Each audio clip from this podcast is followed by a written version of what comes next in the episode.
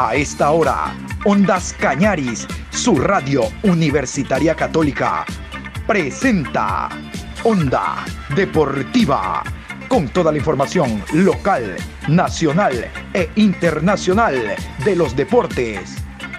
Comenzamos.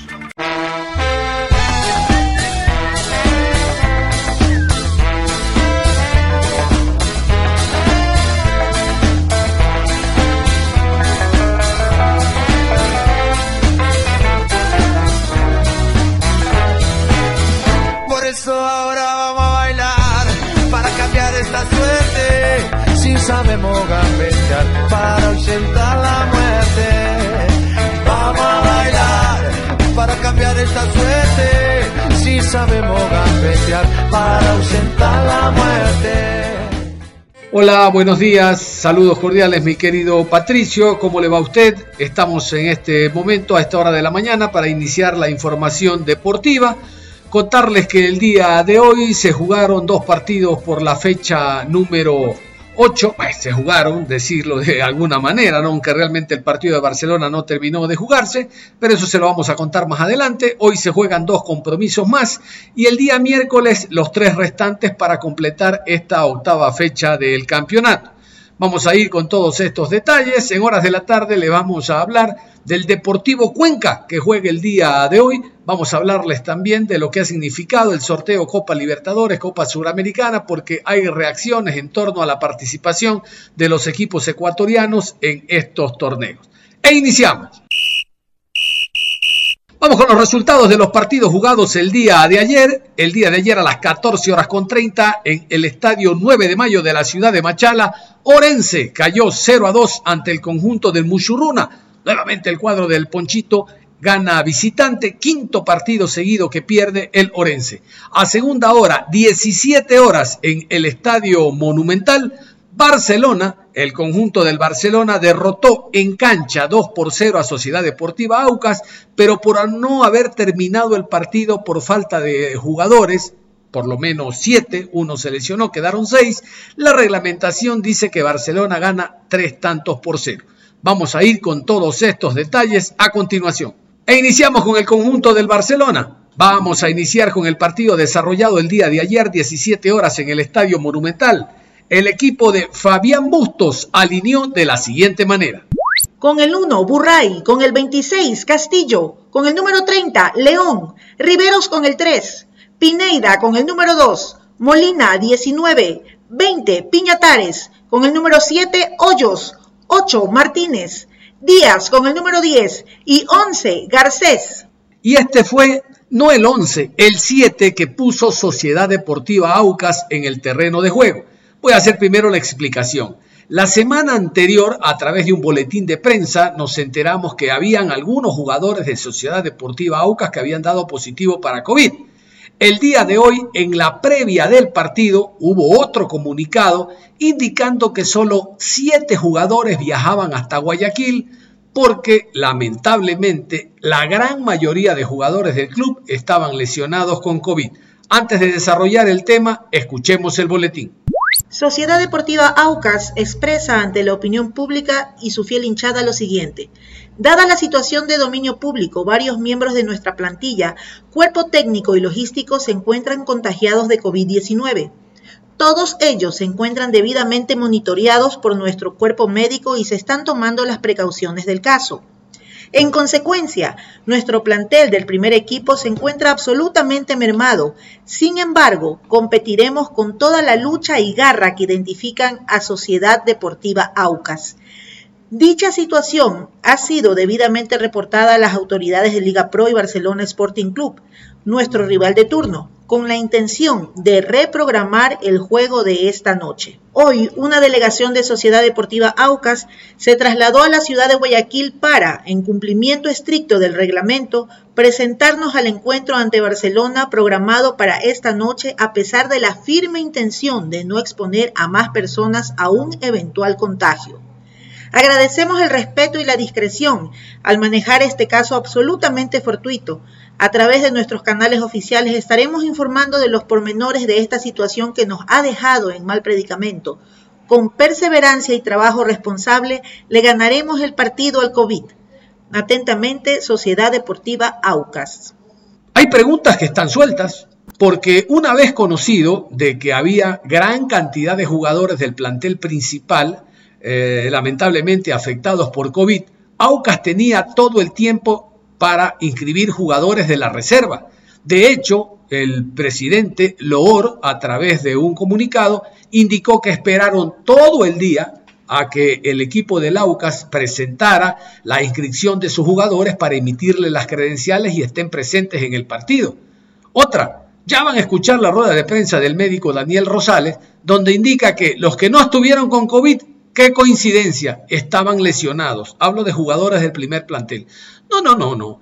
Aucas se enteró y se dio cuenta de que al estar 8 o 10 jugadores del primer plantel afectados por COVID y pudiendo llegar los suplentes, los suplentes son esos suplentes, se podían comer una goleada histórica. Y es mucho más fácil, mucho más fácil perder 3 a 0, como lo hizo el Olmedo en la primera fecha del campeonato, que el margen del gol diferencia sea mayor a un equipo del Aucas que ha mostrado que no tiene buena defensa, que tiene muy buena delantera, pero el gol diferencia se le podría complicar. Saquen conclusión ustedes. Les voy a poner Sociedad Deportiva Aucas.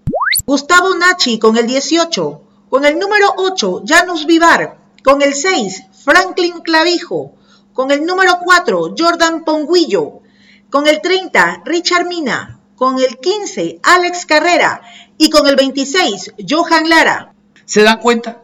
Machi, Pachi, Tachi, jugadores que no los tenemos en cuenta en el fútbol ecuatoriano. Pero para eso están los reservas, para eso están los, los alternantes. Pero simplemente Aucas hizo la fácil.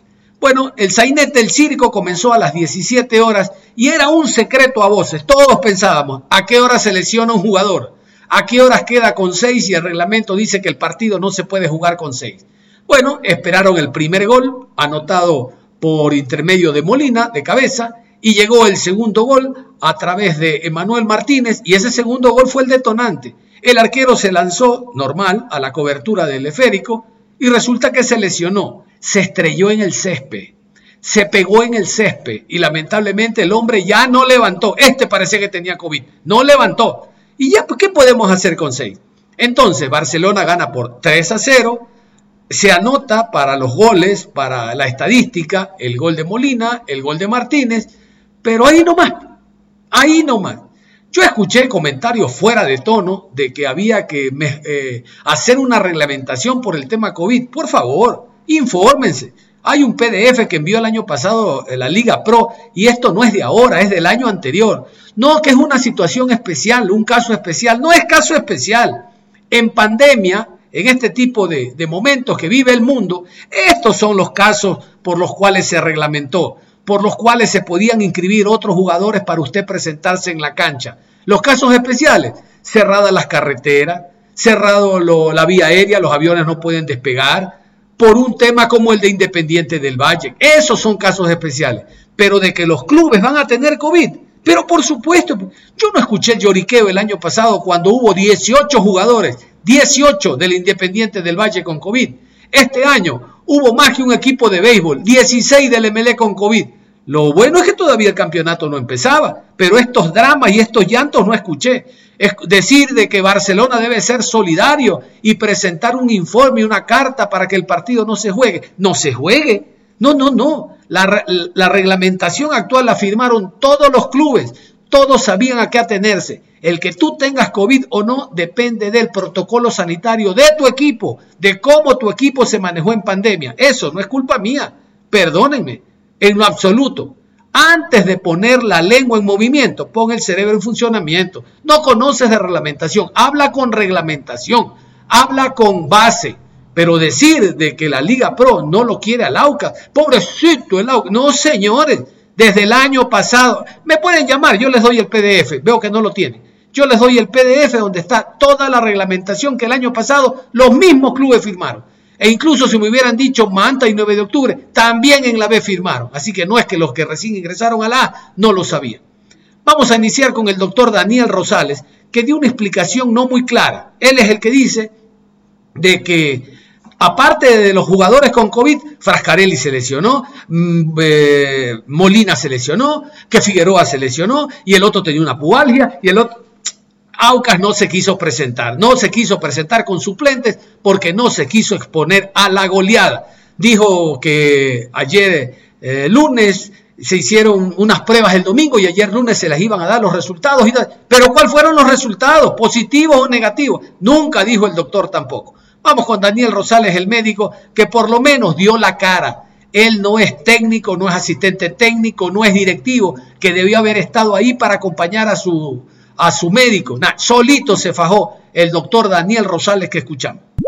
¿Cuántos son los contagiados que tiene Sociedad Deportiva Aucas? Si nos puede decir por qué no viajaron más jugadores, que esa es la, la parte que no tenemos del comunicado oficial por parte ustedes, ¿cuántos jugadores están contagiados con COVID?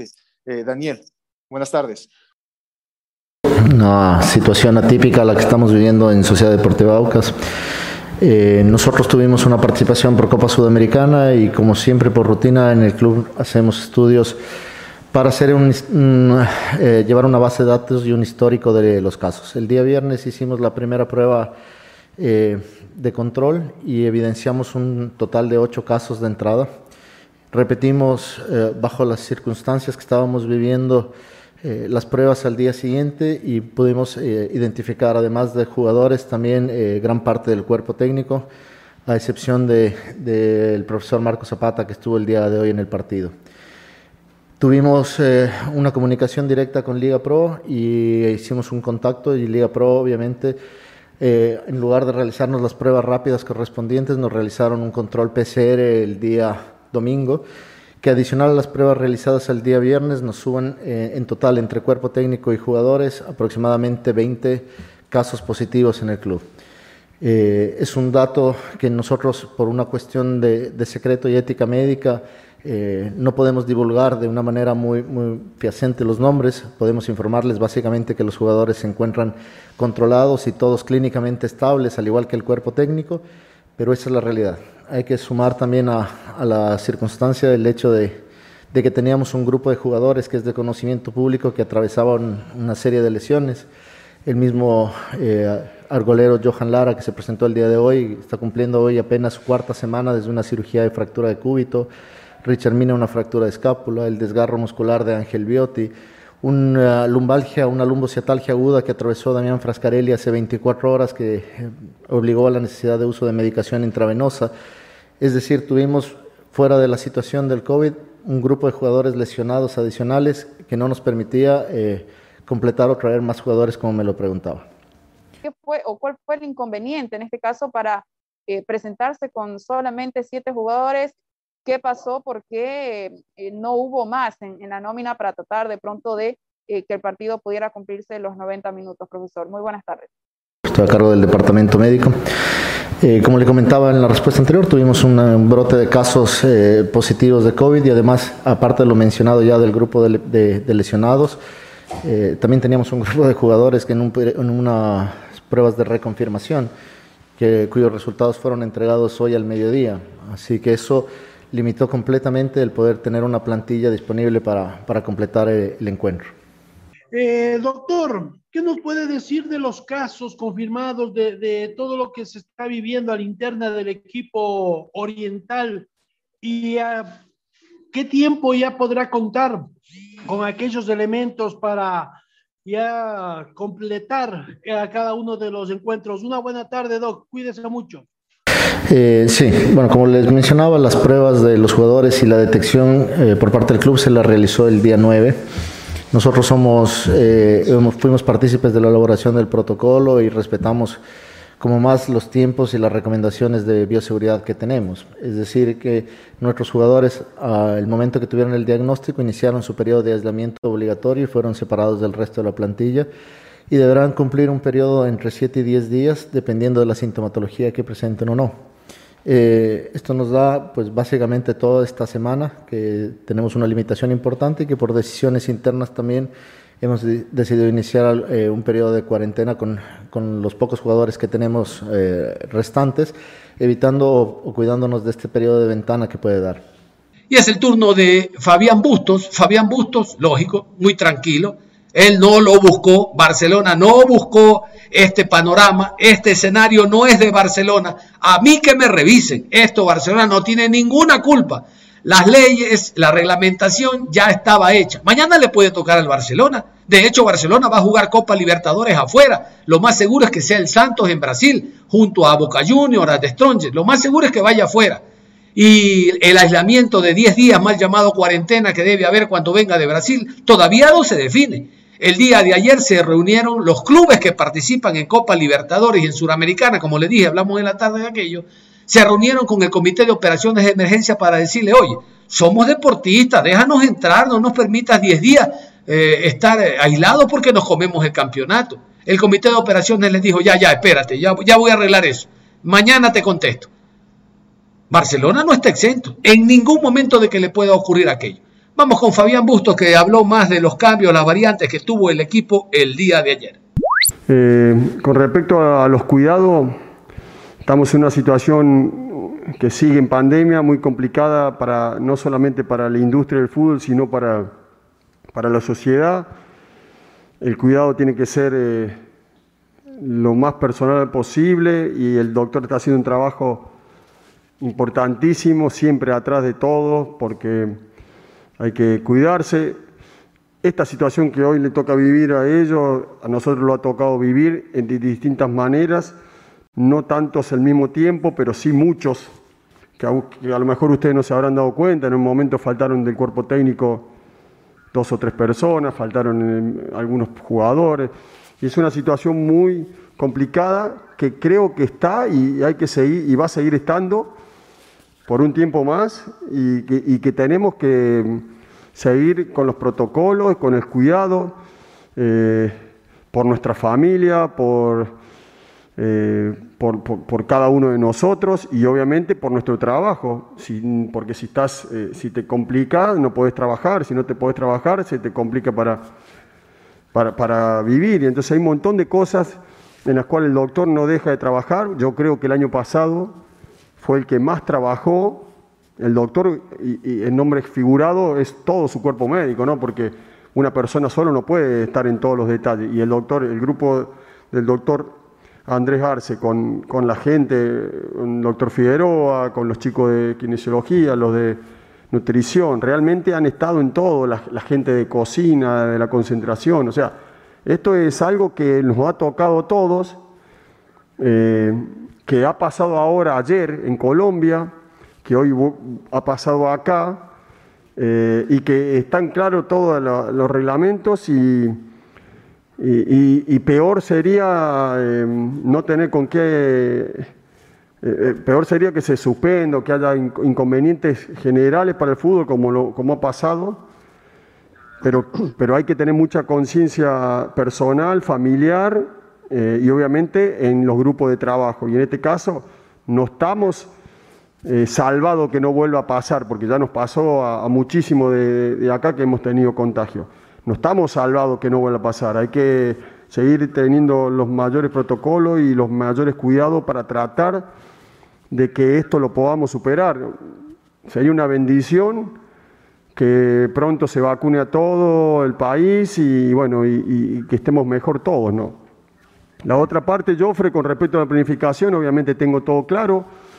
Ahora nos toca jugar la próxima fecha de Liga Pro, después ya tenemos que viajar, estamos viajando el fin de semana si nos toca en Brasil o nos toca en Argentina, ya está eh, eh, la logística armada para las dos posibilidades, empieza eh, a haber esas complicaciones de, viaje, pero lo mejor que le puede pasar a Barcelona es jugar competencias internacionales y competencia local, porque eso ha sido en su historia, en la década del 80, del 90, donde siempre jugaba. Mucha gente se cree que, que esto es normal, y hacía 18 años que esto no pasaba de jugar dos dos fases de grupo seguidas. Así que nosotros estamos felices y ojalá eh, hagamos buenas presentaciones, que es lo importante. Lamentable la situación que vive Sociedad Deportiva Aucas. Espero se recuperen pronto. La pregunta para el profesor es, ¿qué lo había hecho decidir hoy, profe, ponerlo a Michael Hoyos? Yo sé que hoy no estaba disponible Leonel Quiñones y, tenía que bajarlo a Byron Castillo y, ponerlo por izquierda a Mario Pineida. ¿Qué lo hizo decidir por Michael Hoyos eh, porque también podía haber sido Donis Preciado y también qué lo hizo decidir para hacer la modificación en el medio donde estuvo hoy Nixon Molina y ya no estuvo Sergio López. Gracias, profe.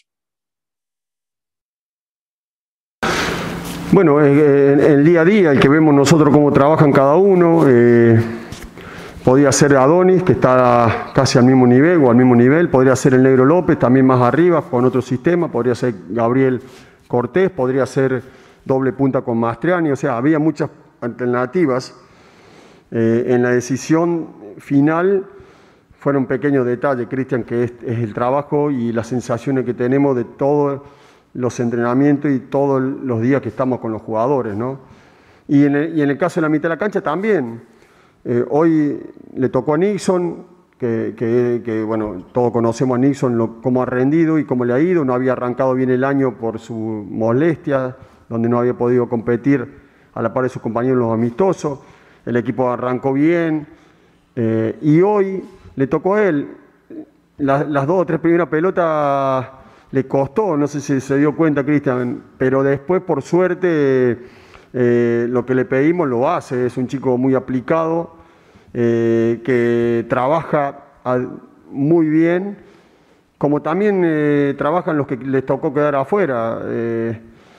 Así que nada, las diferencias son mínimas, eh, por más que haya gente que opine distinto, que es respetable, eh, pero obviamente que no comparto para nada, son, son eh, diferencias mínimas a favor de uno o de otro jugador en muchas posiciones del campo de juego.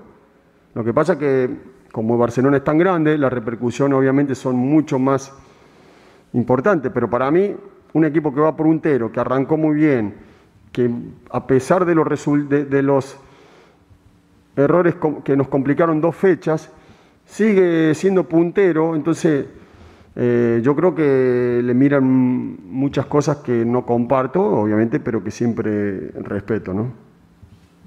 A pesar de que no supieron cumplir los 90 minutos, ¿qué pudo mostrar Barcelona en su nivel ante Aucas el día de hoy? No, no, la verdad que es, es como analizar el partido de los otros días. Discrepo totalmente que se pueda analizar un partido como el que pasó en Cuenca. Eh, no se puede analizar un partido porque hay cosas muy puntuales. Y en este caso tampoco se puede analizar. Obviamente que al ver la planilla y la distribución del rival, era lógico que íbamos a tener eh, esa forma y que teníamos que tener tranquilidad, paciencia y, y, muchos jugadores en ataque para conseguir lo que queríamos.